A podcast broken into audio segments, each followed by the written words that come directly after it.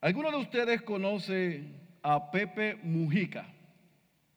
¿Alguien sabe quién es Pepe Mujica? ¿Alguien sabe por qué fue considerado el presidente más humilde de la historia moderna? Bueno, se dice que Mujica, que fue el presidente de Uruguay, y Uruguay es el estacionamiento de Paraguay, no, las confundan. Según Marcos y Michelle, Uruguay es el parking de, Paraguay. Pero él fue el presidente de la República de Uruguay y fue muy conocido porque él decidió vivir en su granja en las afueras de Montevideo, la ciudad capital de Uruguay, y no vivió en la residencia presidencial. Él decidió manejar un Volky del 87 que le habían regalado y no usar el carro oficial que tenía como presidente. Él decidió donar el 90% de sus ingresos a causas para combatir la pobreza. Y él era un hombre muy informal, no vestía nunca traje, chaqueta, saco, eh, y cuando lo hacía no se ponía corbata. Era muy peculiar cuando él iba a algunas reuniones presidenciales porque iba eh, de una manera muy, muy, muy casual, incluso con sandalias, con chancletas. Y a la gente le llamó la atención su estilo y fue considerado, o ha sido considerado, ahora está eh, fungiendo como senador o como congresista en su país, pero es, considerado como uno de los presidentes de la historia moderna más humilde. Para aquellos que son un poquito más amantes del deporte, usted debe haber escuchado el nombre de Kawhi o Kawhi Leonard. Él es jugador ahora mismo de los Clippers.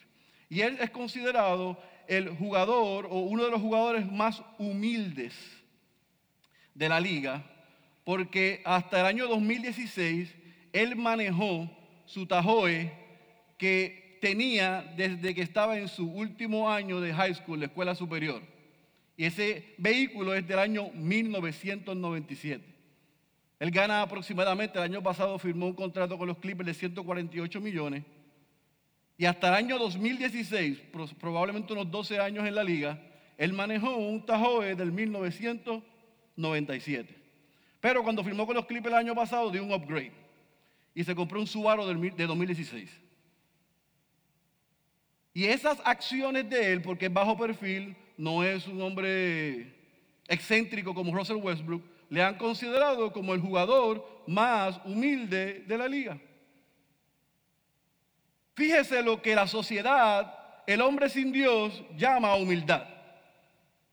Pepe Mujica por un lado, Cabo y Leonard por otro. Renuncia a ingresos, renuncia a bienes, renuncia a placeres, es llamado por los seres humanos sin Dios como humildad. E incluso se usan como modelos a seguir. Sin embargo, el, mejor predicador de todos los tiempos, en el mejor sermón de la historia, nos va a enseñar hoy lo que es la verdadera humildad. Porque la verdadera humildad es totalmente distinta al concepto de humildad que tienen los hombres. La humildad espiritual en nada tiene que ver con posesiones materiales porque hay ricos en posesiones materiales que son humildes, que son mansos. Y hay pobres físicos que son arrogantes y son soberbios.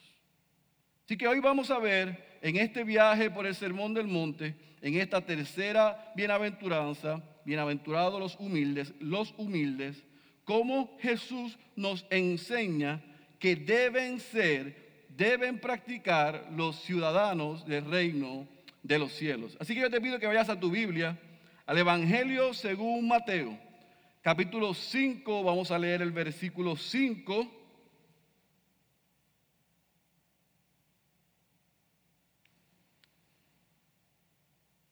Y cuando esté ahí me dice amén. Mateo capítulo 5, versículo 5, cuando estén ahí me dicen amén. Muy bien, leemos la santa y poderosa palabra del Señor, leemos, oramos y comenzamos a trabajar. Bienaventurados los humildes, los mansos dicen otras versiones, pues ellos heredarán la tierra. Oramos, Padre, estamos delante de la fuerza más poderosa del universo, tu palabra. Yo reconozco mi pecado, mi insuficiencia y mi incapacidad para poder acercarme al texto y explicarlo como tú esperas de mí. Pero yo reconozco también que tu Espíritu Santo es capaz de, aún a pesar de mí, hablarle a tu pueblo y aún salvar a los perdidos. Por eso te rogamos que tú nos ayudes, que abras nuestro entendimiento y que podamos ver no solamente la enseñanza, la riqueza en este texto, sino también la aplicación a nuestras vidas. Este es un tema difícil porque requiere renuncia y humillación. Y por eso te rogamos que tu Espíritu haga la obra que solamente Él puede hacer en nuestras vidas, en nuestros corazones y en nuestra iglesia. Oramos creyendo que tú escuchas nuestra oración y nuestra petición en el nombre de Jesús. Amén, amén y amén. No pierda de perspectiva por un momento que esta tercera bienaventuranza es el tercer principio y la tercera enseñanza que Jesús está dando como parte de un sermón a sus discípulos y a sus seguidores en aquel monte en Galilea. Y esta enseñanza que él está dando tenía dos propósitos principales. Por un lado, ya Juan el Bautista y Jesús venían anunciando que el reino de los cielos se había acercado. Así que ese reino de los cielos que se ha acercado en la figura de Jesús, Jesús comienza a enseñar cómo deben vivir los ciudadanos del reino de los cielos. Pero es interesante, y les dije en, en el primer mensaje, que lo que Jesús está enseñando no es algo novedoso, no es algo que ellos no habían escuchado antes, sino que Jesús lo explica, lo amplía y lo vive, lo ejemplifica. Y Jesús, antes de llegar a esta tercera bienaventuranza, y dijimos que bienaventuranza es dichosos, felices los que viven y hacen esto, dijo, bienaventurados, dichosos y felices los pobres en espíritu. Bienaventurados, estudiamos y aprendimos la semana pasada con el pastor Héctor, los que lloran. Cuando aquella audiencia judía estaba escuchando esa manera de vivir, donde Jesús está ampliando y explicando cómo ellos debían vivir, por un lado, ellos estaban mirando lo que Jesús le estaba diciendo y le estaba demandando a ellos, pero por el otro lado Jesús estaba dando una enseñanza para que ellos pudiesen ver y comparar a su alrededor con los líderes religiosos del momento. Esto es importante porque si no vamos a tomar el texto y lo vamos a aplicar a nosotros sin ver en el momento histórico en donde Jesús dice estas palabras. Aprendan a vivir así. Sean pobres en espíritu, o sea, reconozcan su bajeza espiritual, su necesidad de Dios. Reconozcan quiénes son ustedes para que puedan reconocer quién es Dios. Esos que reconocen su bajeza, su necesidad de Dios, pueden llorar por su pecado, pero van a recibir consolación. Entonces, esas palabras, ese mensaje comenzó a, trastornar positivamente a aquella audiencia pero a la misma vez les permitía, mientras escuchaban esos principios espirituales, a preguntarse, estos que nos, hablaban, nos hablan de la ley, estos líderes religiosos, ¿viven así? Estos que hablan de parte de Dios, ¿viven como pobres en espíritu? ¿Son gente que lloran por su pecado? Y Jesús va enseñanza tras enseñanza, enseñándole a aquellos discípulos y a nosotros en el día de hoy y a cualquier discípulo en cualquier época, cómo debe vivir un ciudadano del reino de los cielos, no solamente para aprender lo que Dios espera por lo que Cristo hizo en favor nuestro debamos vivir, sino para que podamos ser diferentes al resto del mundo. e incluso diferente a algunos que están en la iglesia hablando de parte de Dios. Porque hay gente que habla de parte de Dios y habla cristianés, pero no viven como pobres en espíritu. No lloran por su pecado. Por lo tanto, esta tercera bienaventuranza no la pueden vivir, no la pueden aplicar en sus vidas. Porque ser humildes o ser mansos es el resultado de las primeras dos bienaventuranzas. ¿Está conmigo? Yo no puedo ser humilde o manso, y déjeme despejar los aires, porque en español manso y humilde pueden tener dos connotaciones diferentes. Mansedumbre literalmente significa alguien que es suave, que es dócil, que es fácil. Y alguien humilde es alguien que se sujeta y se somete. Así que Jesús dice, sea manso y humilde, está diciendo eso. Pero en el español pudiese parecer dos cosas diferentes, pero realmente está hablando de la misma cosa, ser manso y ser humilde. Ser manso y ser humilde. Para yo ser manso, para yo ser humilde, como Dios espera de mí, yo tengo que ser primero pobre en espíritu. Yo tengo primero que llorar al reconocer mi condición espiritual.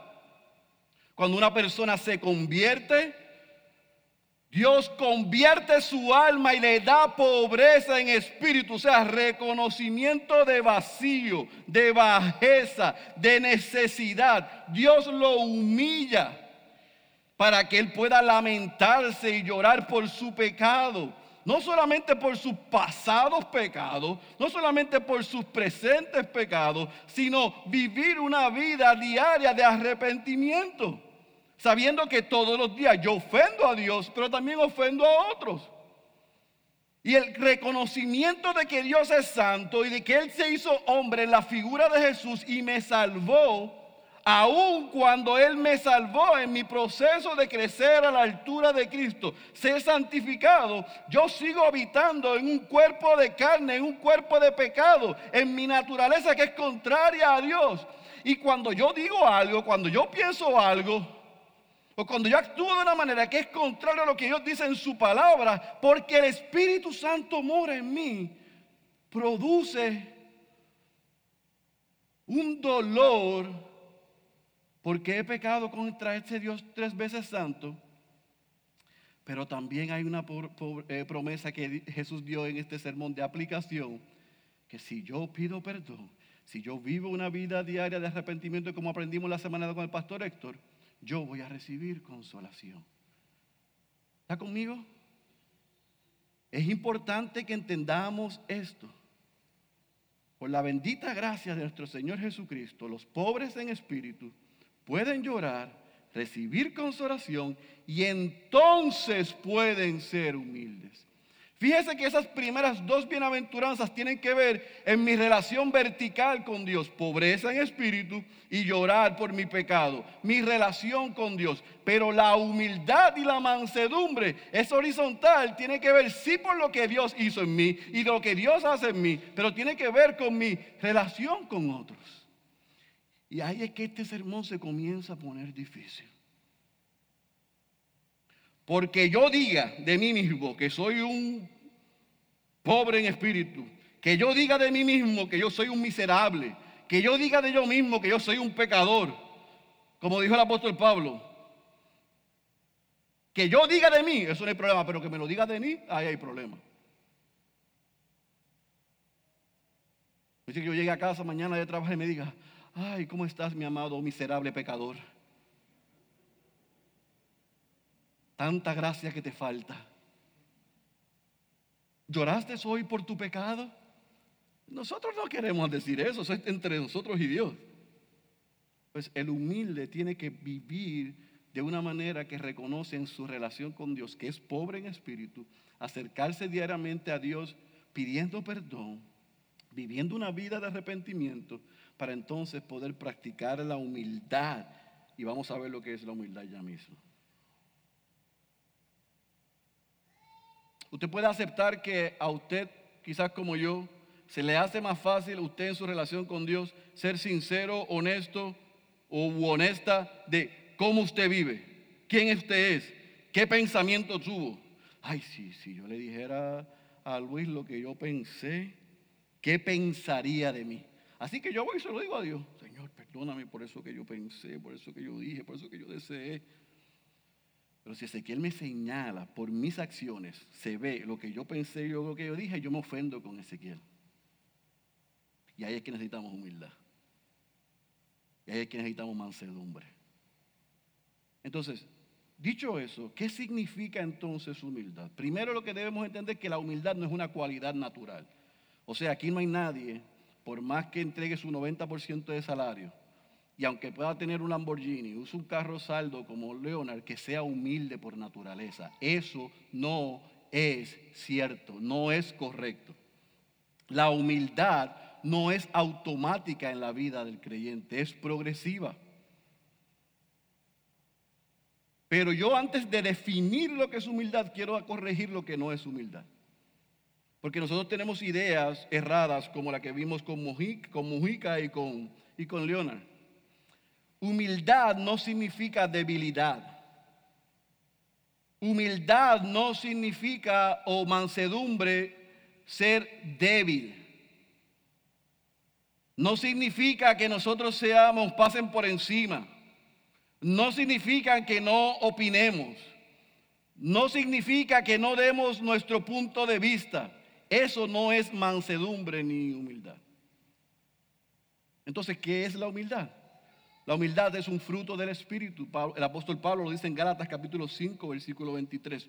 Todo cristiano que está en este recinto en esta mañana se supone que porque el Espíritu Santo mora en nosotros, nos está dando progresivamente ese fruto de la humildad.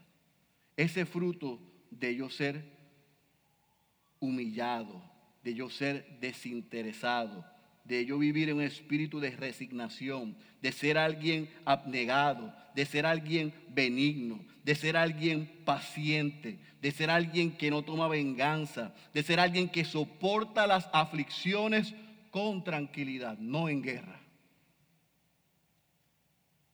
El consenso de los que saben más que yo dice que bienaventurados los humildes y los mansos, técnicamente lo que Jesús está diciendo es felices los de corazón sencillo sumiso, sometido.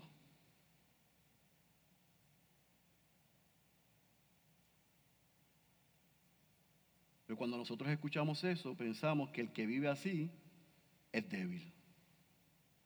Le enseñamos a nuestros hijos, no te dejes, no te dejes.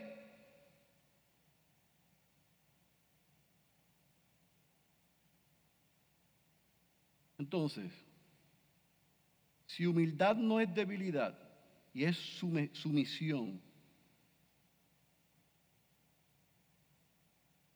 ¿cómo se ve una persona humilde?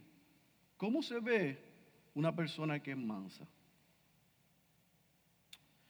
Le voy a dar algunas descripciones a ver si nos pueden ayudar. Recuerden otra vez, Jesús está diciendo, bienaventurados los humildes, bienaventurados los mansos, a aquella audiencia aprendiendo a vivir en un nuevo reino, aprendiendo a vivir como Él, pero Él no solamente les está diciendo cómo vivir, sino que ellos están próximos a ver eso que Él está enseñando en persona.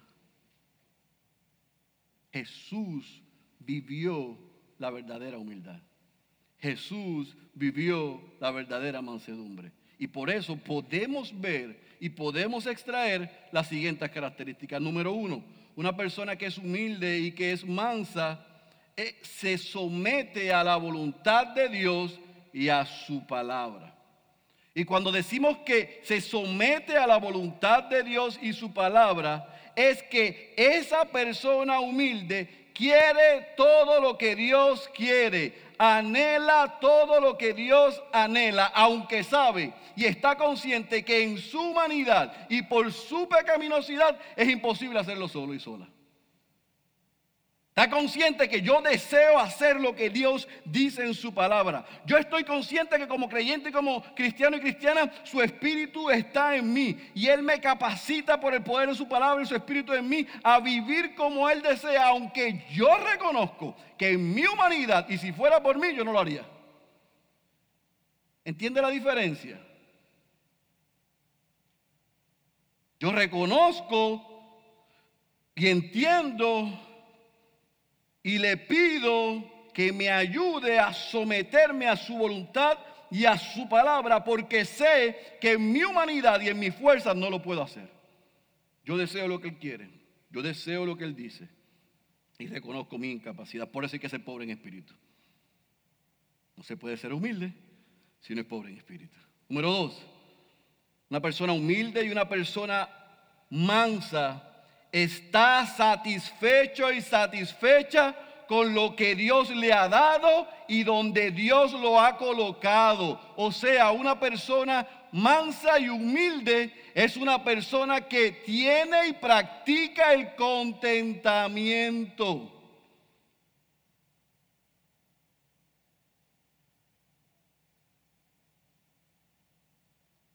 Es una persona que no pelea, no alterca, con Dios. No se queja ni cuestiona a Dios.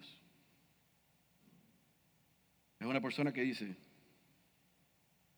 yo estoy satisfecho o satisfecha con lo que Dios me ha dado y en el lugar que me ha colocado. Pero déjeme corregir, porque nosotros tenemos la tendencia de escuchar eso, significa ser simplista, ser irresponsable, no esforzarnos y o ser vago. Y eso no es lo que significa esto. Dios quiere que todo lo que hagamos lo hagamos para la gloria de Él, lo hagamos con excelencia. Pero eso no es igual a que nunca estemos satisfechos con lo que tenemos, con lo que somos y donde estamos. Una persona que nunca tiene satisfacción con lo que Dios le ha dado, Dios no le va a dar más porque nunca va a estar satisfecho. Nunca va a estar satisfecha. Ay, si yo viviese aquí, yo sería feliz. Vives ahí y quieres vivir en otro sitio. Si yo tuviese este auto, con este auto yo sería feliz. Tienes el auto y a las tres semanas ya quieres otra cosa. Si, yo, si yo tuviese esta pareja, yo sería feliz. Tienes esa pareja y no eres feliz. Si yo tuviese este trabajo, yo sería feliz. Yo no estoy hablando de no creyentes, yo estoy hablando de creyentes que piensan así. No hay satisfacción ni contentamiento en el lugar donde estás. No puedes ser humilde, no puedes ser manso. Si con lo que Dios te ha dado, tú no eres un buen mayordomo, yo no soy un buen mayordomo. Yo no tengo contentamiento y alegría y gozo. Si siempre vivo una vida y actúo de una manera en donde no estoy satisfecho con la bendición que Dios me ha dado, y quiero más, y ese más cuando lo obtengo no es suficiente. Tengamos cuidado con esos clichés del mundo. Con esa metafísica que se ha metido en la iglesia. Quiero más, quiero más, quiero más, quiero más.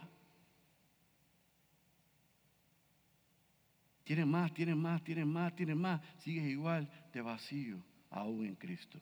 Porque hasta que Cristo no sea todo lo que tú tienes, no entenderás que es todo lo que necesitas. Hasta que Cristo no sea todo lo que tú tienes, tú no entenderás que Cristo es todo lo que tú necesitas.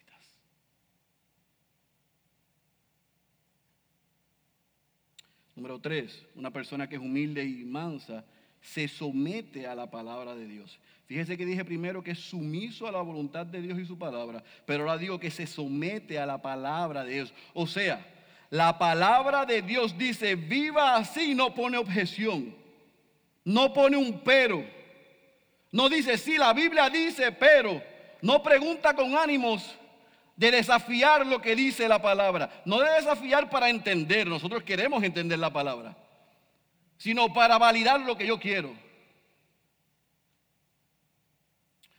El humilde y el manso ama su palabra, la estudia con deseo de obedecerla. Donde Dios pone una coma, no pone un punto. Y donde pone un punto Dios no dice, pero. Manso y humilde tiene un concepto correcto de sí mismo. No confía en sus propias fuerzas. Una persona que tiene un concepto correcto de sí mismo, correcto de sí mismo, un creyente que tiene un concepto de sí mismo, reconoce que quien es y, y que lo que ha logrado y lo que tiene es solo por la gracia del Señor.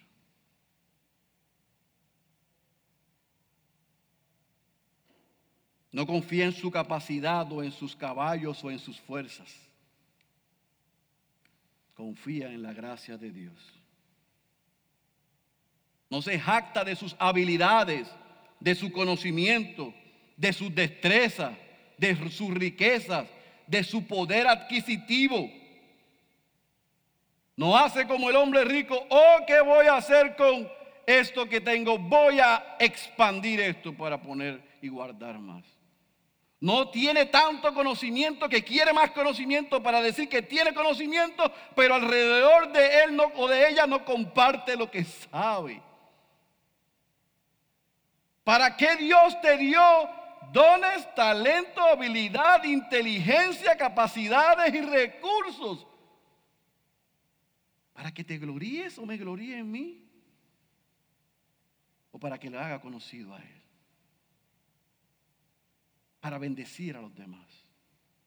Una persona humilde no tiene un concepto errado de sí mismo. El humilde y el manso no vive con sed de venganza no guarda rencor. Y esto es difícil, porque cuando nosotros somos ofendidos, nosotros somos lastimados, nosotros queremos, creemos que tenemos el derecho para dar para atrás, para pegar atrás. El que me la hace, me la paga. Jesús dice, ponga la otra mejilla. No, que la ponga Jesús, yo no.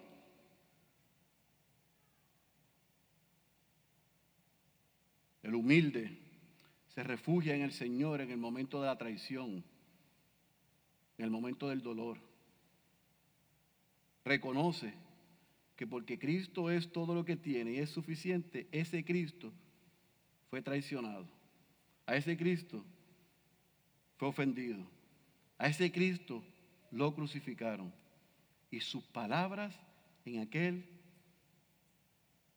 momento histórico, antes de morir, fue, Padre, perdónalos porque no saben lo que hacen. No dijo, Padre, que se los parta un trueno.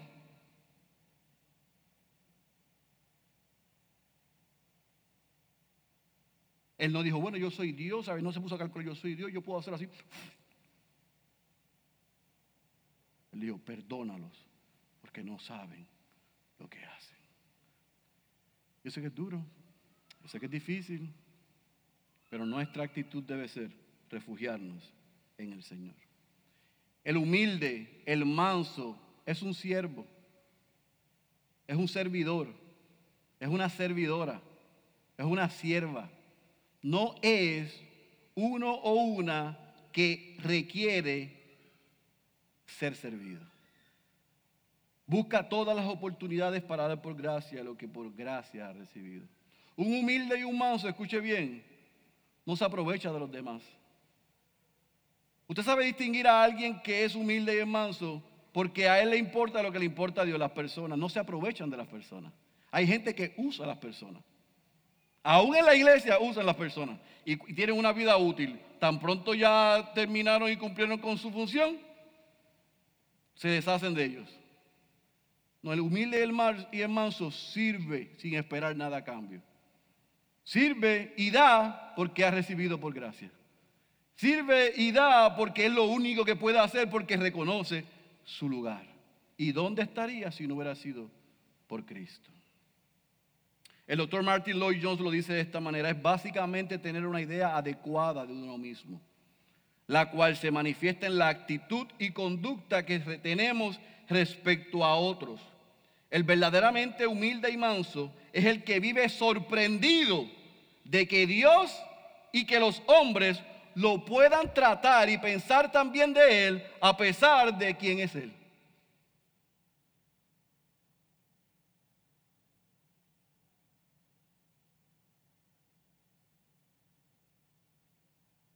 En otras palabras, como alguien dijo,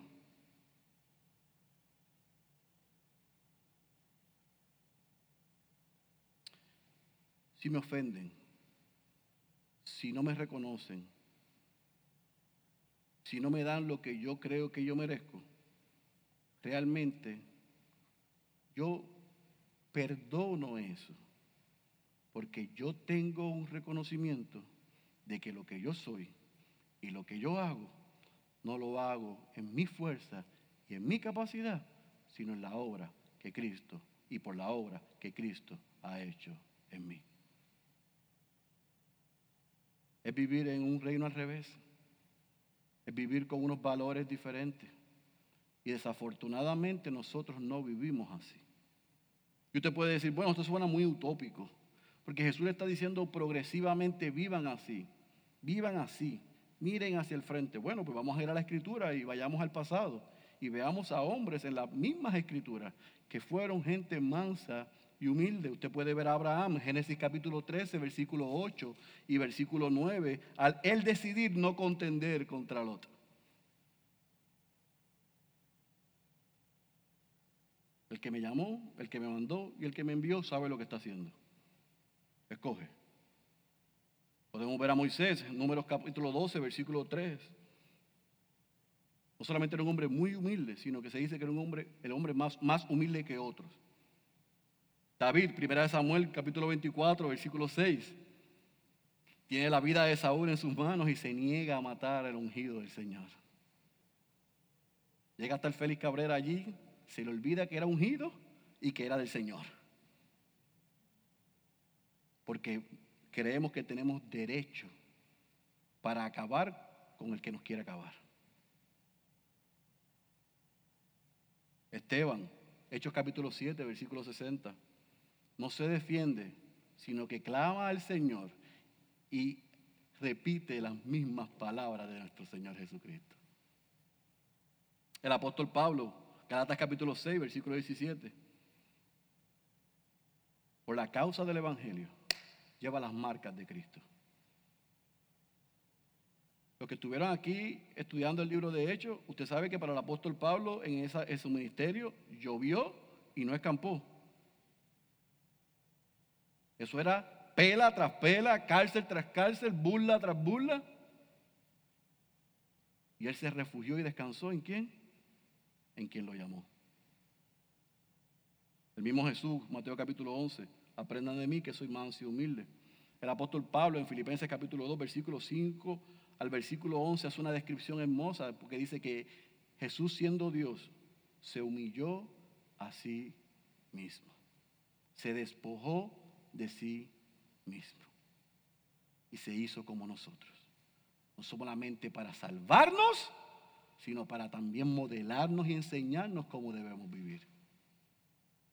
Y no solamente nos dice cómo debemos vivir y nos enseña cómo debemos vivir, sino que nos dejó el Santo Espíritu dentro de nosotros para que podamos vivir de esa manera y no poner ninguna excusa. Así que la narrativa bíblica puede enseñarnos a nosotros cómo viven los mansos y los humildes. Jesús está explicando y ampliando, les va a modelar, les da el principio y la doctrina, pero como dijimos en el primer mensaje, también le da la aplicación. Porque no dice solamente bienaventurados los mansos, bienaventurados los humildes, sino que le dice que esos que son mansos y esos que son humildes heredarán la tierra. ¿Qué significa eso? Bueno, Jesús, sin lugar a dudas, estaba haciendo referencia a Salmos capítulo 37, versículo 11. Vaya allá un momento. Salmos capítulo 37, versículo 11.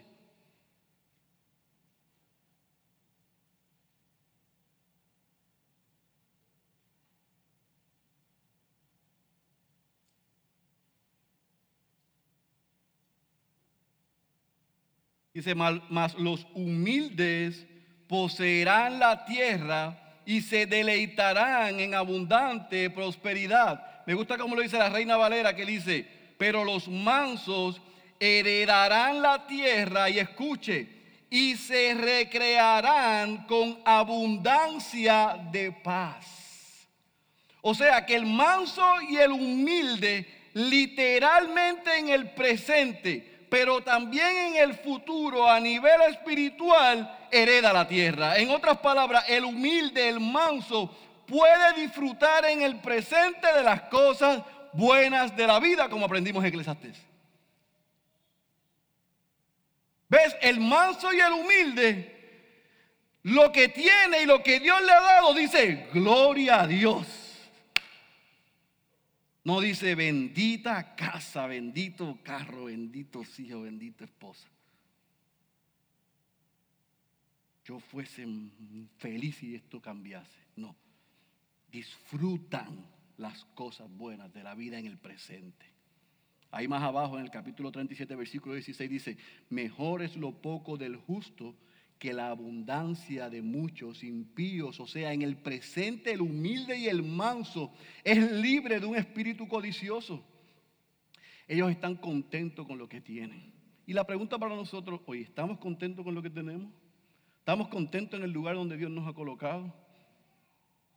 Pero no solamente en el presente, sino que Jesús también apunta a algo también en el futuro espiritual. Está reservado para ellos que heredarán los nuevos cielos y la nueva tierra cuando Cristo regrese en gloria. A reinar por siempre de este lado. O sea que no importa en el lugar que yo estoy, yo puedo disfrutar de lo que yo soy por lo que Cristo hizo, lo que Dios me ha dado, a pesar de la situación adversa y dificultad que tengo, porque sé que en el futuro yo heredaré un cielo nuevo, una tierra nueva, yo seré parte de algo donde se me ha prometido y se me ha asegurado que no habrá más dificultad. Al impío, por otro lado, en el presente se puede jactar de todo lo que tiene, en el presente puede ejercer toda su influencia, puede usar todo su poder, puede ser abusivo, pero tiene sus días contados. Y será despojado de todo. Mientras nosotros somos privados de algo hoy, se nos ha prometido que todo lo que es y está en Cristo está a nuestro acceso. Pero al impío, si no se arrepiente, será despojado de todo. Pero tu herencia y mi herencia en Cristo está segura.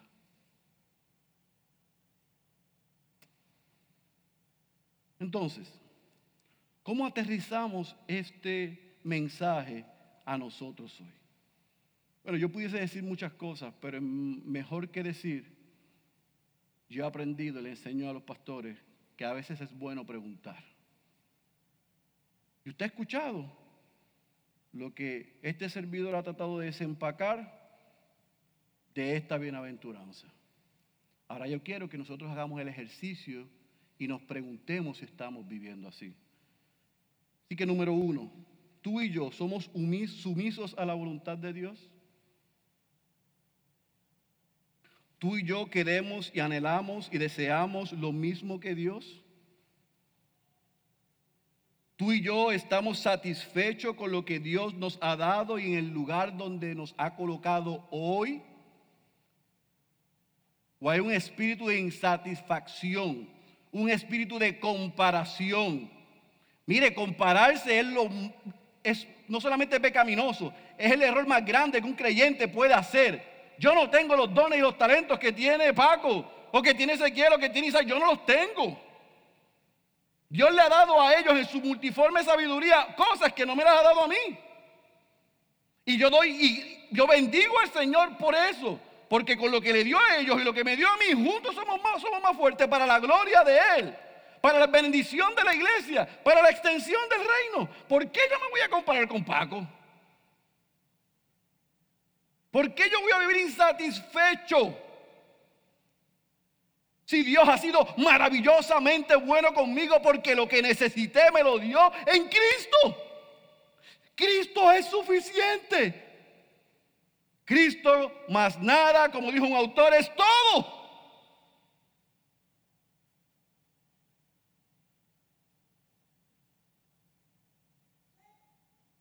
Y todo más, menos Cristo es nada. Tú puedes tener todo. No tienes a Cristo, no tienes nada. Pero tú, en este reino, si no tienes nada y tienes a Cristo, lo tienes todo.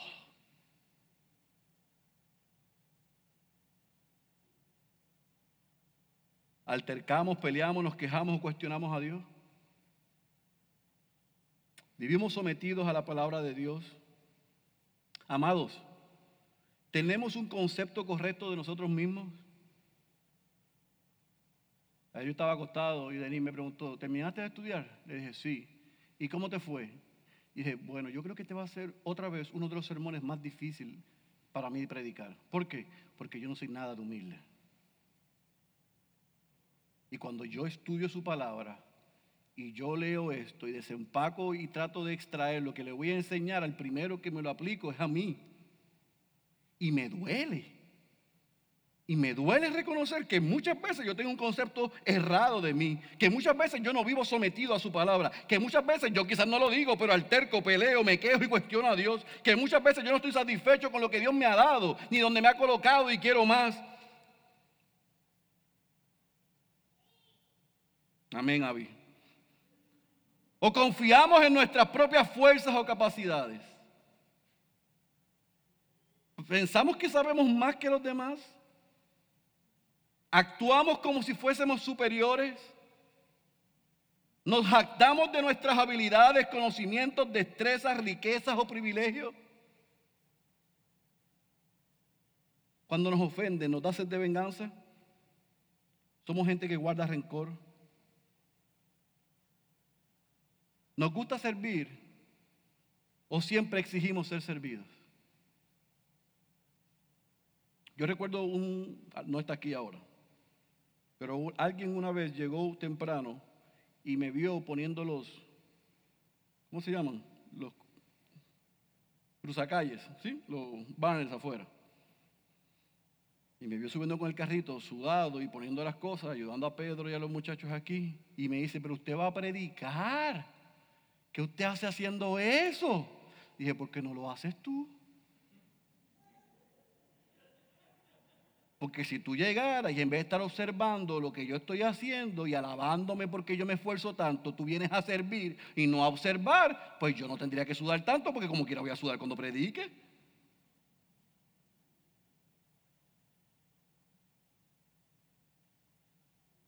Él vino con una mentalidad de ser servido, consumidor.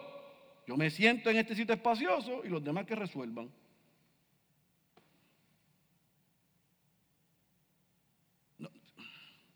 Hay, un principio en liderazgo que yo odio enseñar, porque yo creo que alguien que ha nacido de nuevo, que es un pobre en espíritu y que llora porque es humilde y es manso, tiene una actitud de siervo. Pero alguien no puede liderar si no es un siervo. Si no eres dos, nunca vas a ser un buen primero.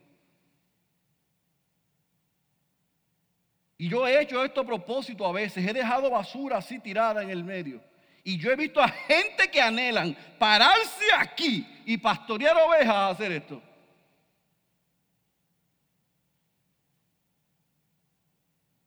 No pueden, esto es un gran esfuerzo, hacer este, este, este ejercicio.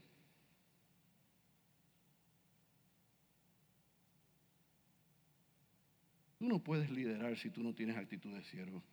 Si tú crees que tú tienes que ser servido, tú no puedes liderar. El mayor en el reino de los cielos es como el menor. Para llegar hay que bajar. Porque si lo hacemos como el mundo, Él humilla a los que quiere exaltar.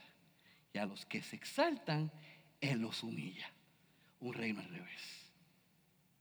para ser ciudadanos del reino, debemos ser pobres en espíritu, debemos reconocer nuestra condición, debemos llorar diariamente en arrepentimiento porque diariamente pecamos contra Dios y contra otros. Y entonces en mi relación con otros yo voy a ser manso y yo voy a ser humilde. Ahora, yo reconozco, y se lo dije ahorita, yo soy feo, pero yo soy franco, que hacer esto no es fácil. Hacer esto y vivir así no es fácil, es contrario a nuestra naturaleza. Y, déjeme aclarar, yo no estoy diciendo esto con el dedo para allá como hacen otros predicadores, yo estoy diciendo con el dedo para todos. En otras palabras, yo me incluyo, esto es difícil para mí también.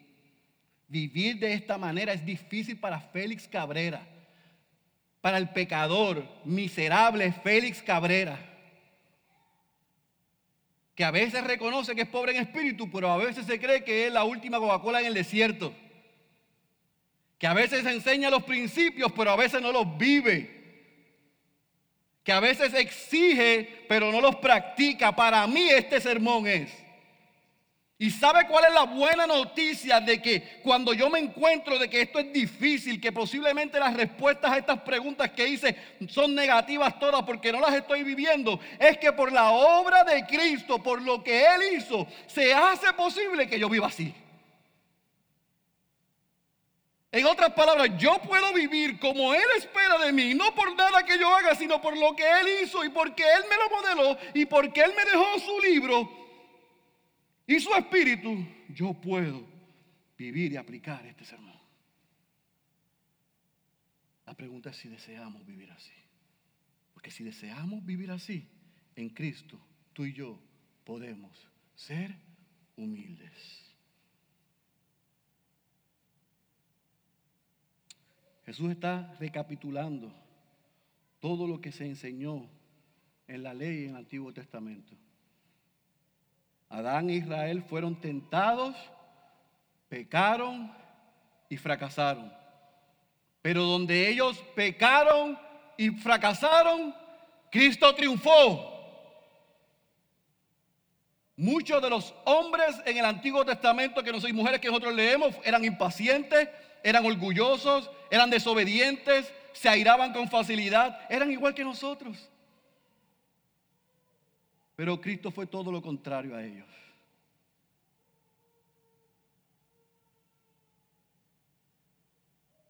Y porque Él fue todo lo contrario a ellos, Él hace posible que tú y yo, si estamos en Él, podemos aprender a ser mansos y a ser humildes. Ahora, si tú no eres cristiano ni cristiano, tú puedes ser que seas rica o rico financieramente hablando, o puede ser que seas pobre financieramente hablando. Mire, yo he conocido a ricos en posesión que son creyentes, que son mansos y humildes. Y hay gente pobre en posesiones que son orgullosos y arrogantes. ¿Usted no me cree? Vamos a sacar el concepto y vamos a llevarlo al mundo. Ustedes se recuerdan de aquel famoso 6 de enero. Yo no vivo aquí, pero eso fue un trending mundial. La trapo de bola aquella. La trapo de bola. Con esa trapo de bola, yo me gradué de high school. Con esa trapo de bola me pagaron a la universidad. Y con esa trapo de bola, Dios hizo muchas cosas. Pero así son los pobres de este mundo. Esta fila para esta trapo de bola. Así vive la gente. No tienen, pero les dan. ¿Y qué dicen? No es suficiente. Ese mismo espíritu, nosotros venimos con él al Señor. Y si no se lo rendimos al Señor, siempre nos vamos a estar quejando y nunca nada será suficiente. Trapo de iglesia, trapo de pastor, trapo de Biblia, trapo de Dios. Así hay muchos hablando aún en la iglesia.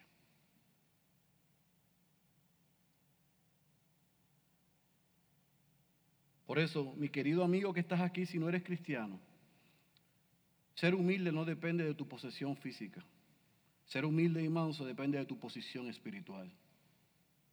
Y tú porque vives de espaldas a Dios, siendo tu dueño o tu dueña, tu señor o tu señora, creyendo que tú tienes el control del mundo, tengo una mala noticia para ti.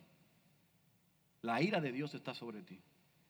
Y a menos que tú te arrepientas de tus pecados y tú reconozcas que eres un pecador y reconozcas a Cristo como Señor y Salvador, jamás va a poder practicar esta bienaventuranza.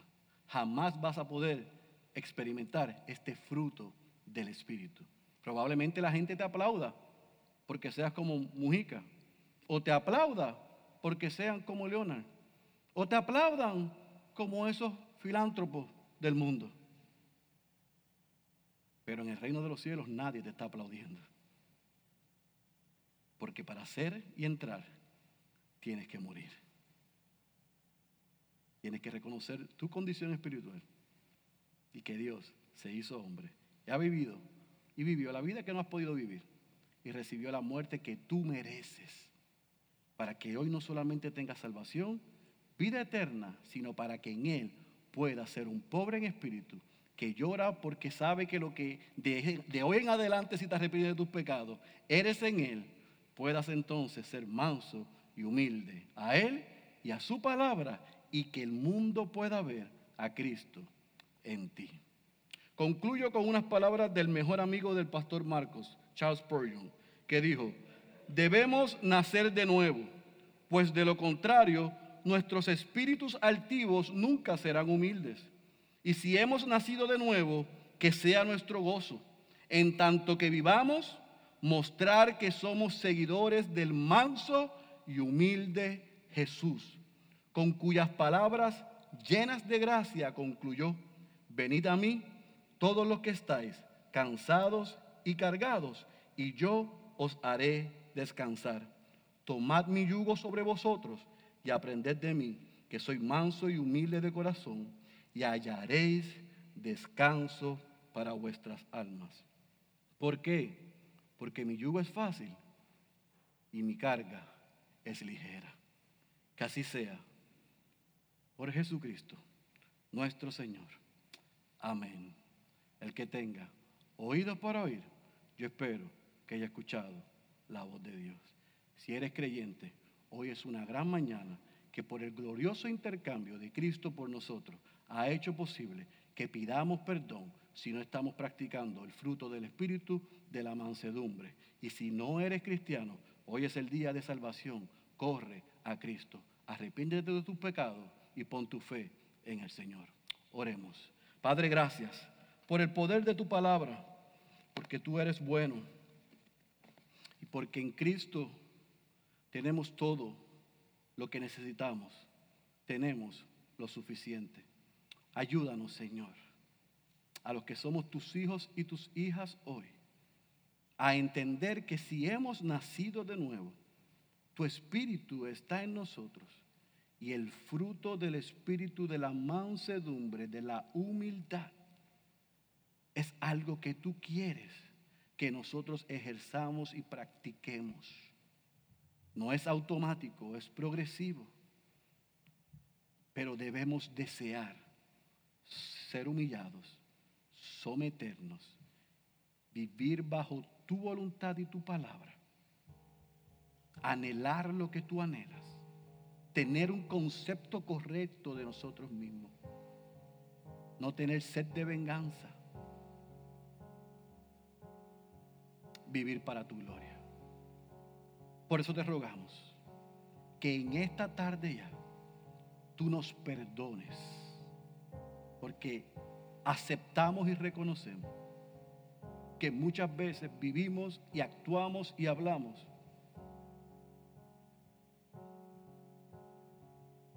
como cualquier persona del mundo. A veces vivimos, actuamos y hablamos descansando en nuestros talentos, en nuestras capacidades y nuestras habilidades.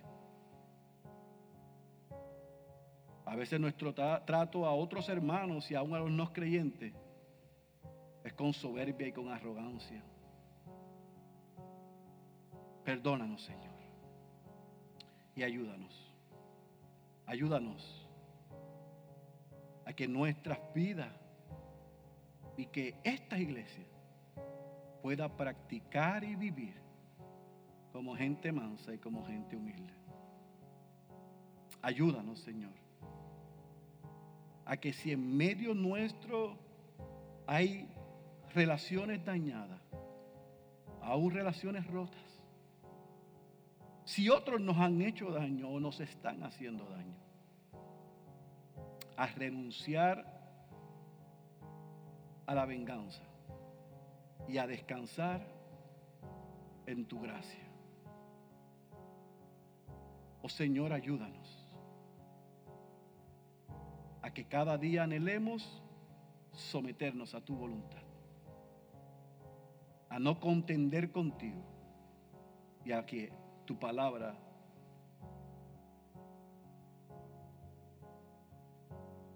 venga a nuestra mente en cualquier situación adversa que enfrentemos. Que recordemos que lo que somos y lo que tenemos, tú nos los has dado, porque nos has dado y has suplido nuestra mayor necesidad. En Cristo tenemos lo que necesitamos y Cristo es suficiente. Que esa sea una verdad para cada uno de nosotros. Oh Señor, si a ti te ha placido en esta tarde quitar la venda de los ojos de alguno o alguna que está aquí, y él o ella ha podido ver su condición espiritual, y hoy entiende que es pecador o pecadora, y que necesita un Salvador, que hoy pueda venir en arrepentimiento y en fe, y que tú la puedes, la puedas, no solamente salvar y añadir a tu familia, sino que pueda comenzar a practicar desde hoy este fruto de la mansedumbre.